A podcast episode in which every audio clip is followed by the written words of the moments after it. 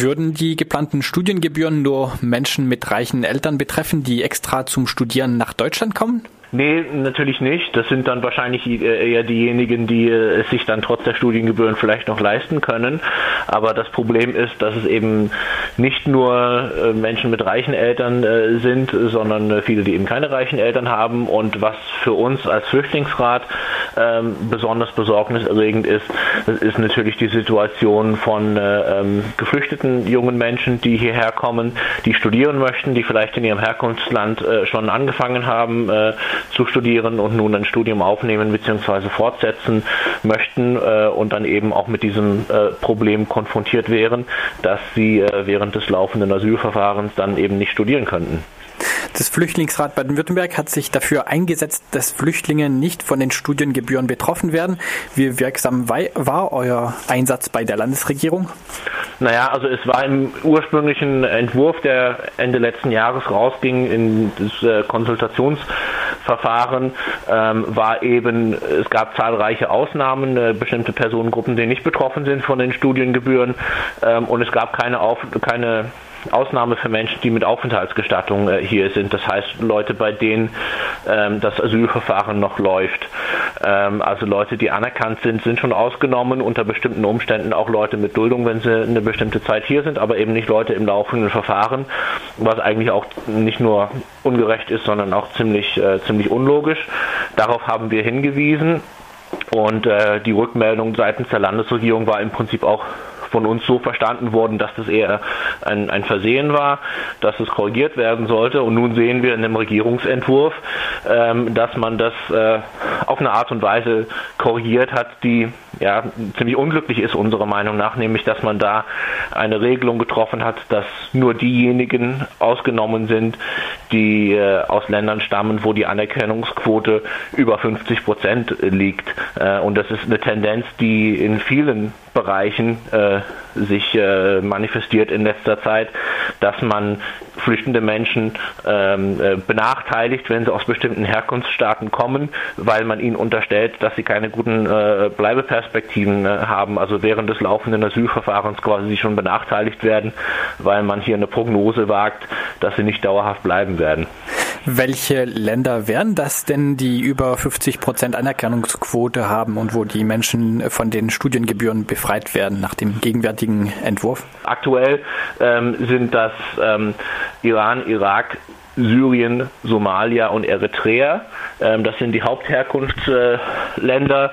Ähm, es ist immer so ein bisschen eine Diskussion, wie sich das auswirkt auf Länder, wo die Anzahl der Menschen, also der Menschen im Asylverfahren sehr, sehr gering ist. Also wenn es äh, irgendwelche kleinen Länder gibt, wo es keine große Anzahl von Flüchtlingen gibt, sondern aber die Anerkennungsquote dann über 50 Prozent ist, das kriegt man halt nicht so mit, wenn da jetzt irgendwie deutschlandweit vielleicht nur 100 Leute aus einem bestimmten Land sind, aber die Anerkennungsquote über 60 Prozent ist oder sowas.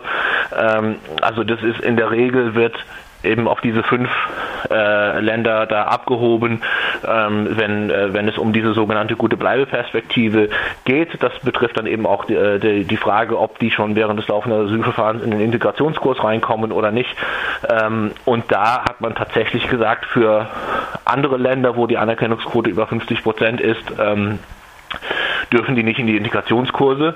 Ähm, ist auch ein bisschen unlogisch, wie das dann ähm, in der Praxis ist, hier in Bezug auf die Studiengebühren, wird man sehen ähm, müssen. Ähm, vom Wortlaut her müsste es eigentlich so sein, dass man jedes noch so kleine Land mit noch so kleinen äh, äh, Fallzahlen ähm, da ausnehmen müsste, wenn da die Anerkennungsquote über 50 Prozent ist. Was ist denn das für, für ein Konstrukt, diese 50% Anerkennungsquote oder diese gute Bleibeperspektive, die immer öfter im politischen Diskurs äh, steht? Ist das ein rechtlicher Konstrukt oder ist es nur eine Floskel?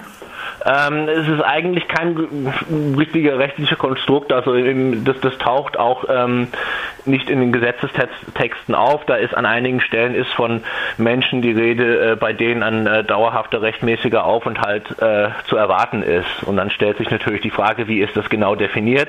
Und das ist die Definition, auf die man sich dann quasi für die Praxis geeinigt hat. Das Problematische ist natürlich, dass es quasi ein, ein äh, Blick in die Glaskugel eines laufenden Asylverfahrens ist.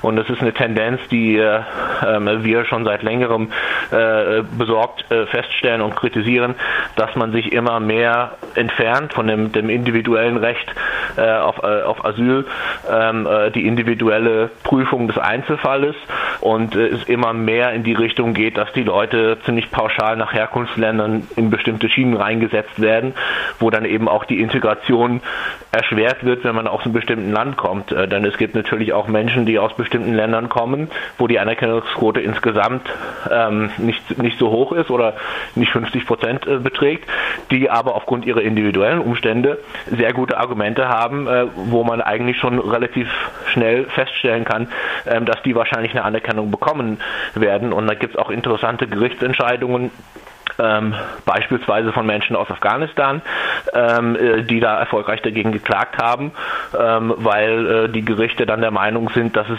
diese Vorgehensweise, die ähm, Würdigung des Einzelfalles komplett außen vor zu lassen und ausschließlich ähm, das vom Herkunftsland abhängig zu machen, eben auch rechtlich ähm, so nicht ganz einwandfrei ist.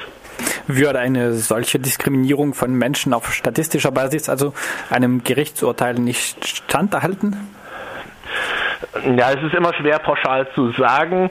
Ähm, also in den Fällen, die mir bekannt sind, wo Leute erfolgreich waren, oder das sind dann teilweise ähm, keine Hauptsacheentscheidungen, sondern Prozesskostenhilfeentscheidungen. Also das ist jetzt ein bisschen speziell, aber da wird dann eben auch so ein bisschen geprüft, wie die Erfolgsaussichten sind.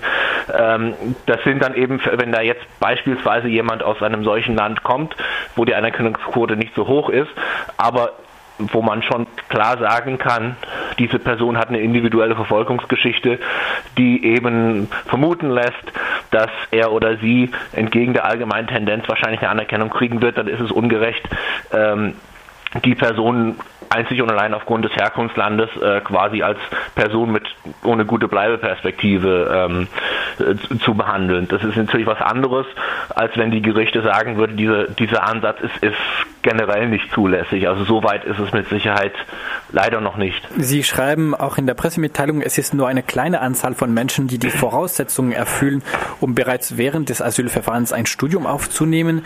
Ähm, wie viele potenzielle Studierenden schätzen Sie, dass es unter den Asylbewerberinnen mit schlechterer Bleibeperspektive in Baden-Württemberg gibt, die dann von den Studiengebühren betroffen werden könnten? Oh, das, das weiß ich jetzt leider nicht. Das ist immer sehr schwer abzuschätzen. Es ist nur, ich sag mal, mein, mein subjektiver Eindruck, wenn ich mir angucke, die Leute, die ich kenne oder was das so, so für Anteile sind, generell unter den Geflüchteten, also wenn wir Herkunftsland außen vor lassen, ist es natürlich eine Minderheit, weil das zum einen, was die Altersstruktur betrifft, zum anderen die Voraussetzungen, die erfüllt sein müssen in Bezug auf äh, die, die vorhandene Bildung. Äh, die Sprachkenntnisse sind natürlich ein äh, großes Thema, dass die da mit Deutschkenntnissen so weit sein müssen oder vielleicht auch Englisch, wenn sie einen Studiengang machen, was auf Englisch sein muss.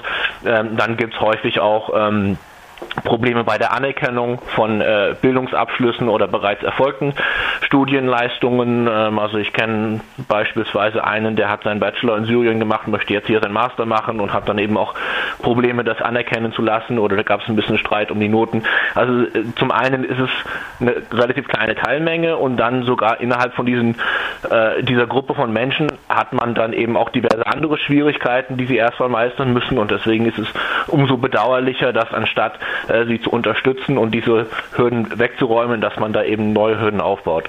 In Politik und Medien ist immer wieder die Rede von der Integration, die die Migrantinnen und Flüchtlinge erbringen sollen, auch als Kriterium, um weiter in Deutschland bleiben zu, zu dürfen. Würde die grün-schwarze Landesregierung mit ihrer Politik der Studiengebühren äh, nicht darauf äh, hinauslaufen, dass es zwei Klassen gibt unter den Geflüchteten, die, die sich überhaupt integrieren dürfen und die, die sich von Anfang an nicht integrieren dürfen? Ja, genau das ist, das ist eben das, ist das generelle Problem äh, mit diesem Konstrukt der guten Bleibeperspektive, dass man da bestimmte Menschen diese Möglichkeit nimmt, äh, die Zeit, die sie im Asylverfahren äh, sind, die ja eben auch relativ lange dauern kann. Also ein Jahr ist da schon fast schon schnell, also es kann auch viel länger dauern. Und das ist dann auch gerade für junge Menschen ist natürlich eine sehr, sehr lange Zeit, wenn dann eben auch die, die, die, die Bildungsbiografie da unter, unterbrochen wird. Das führt zu, äh, zu Frustrationen ähm, und das ist natürlich eine sehr negative Sache.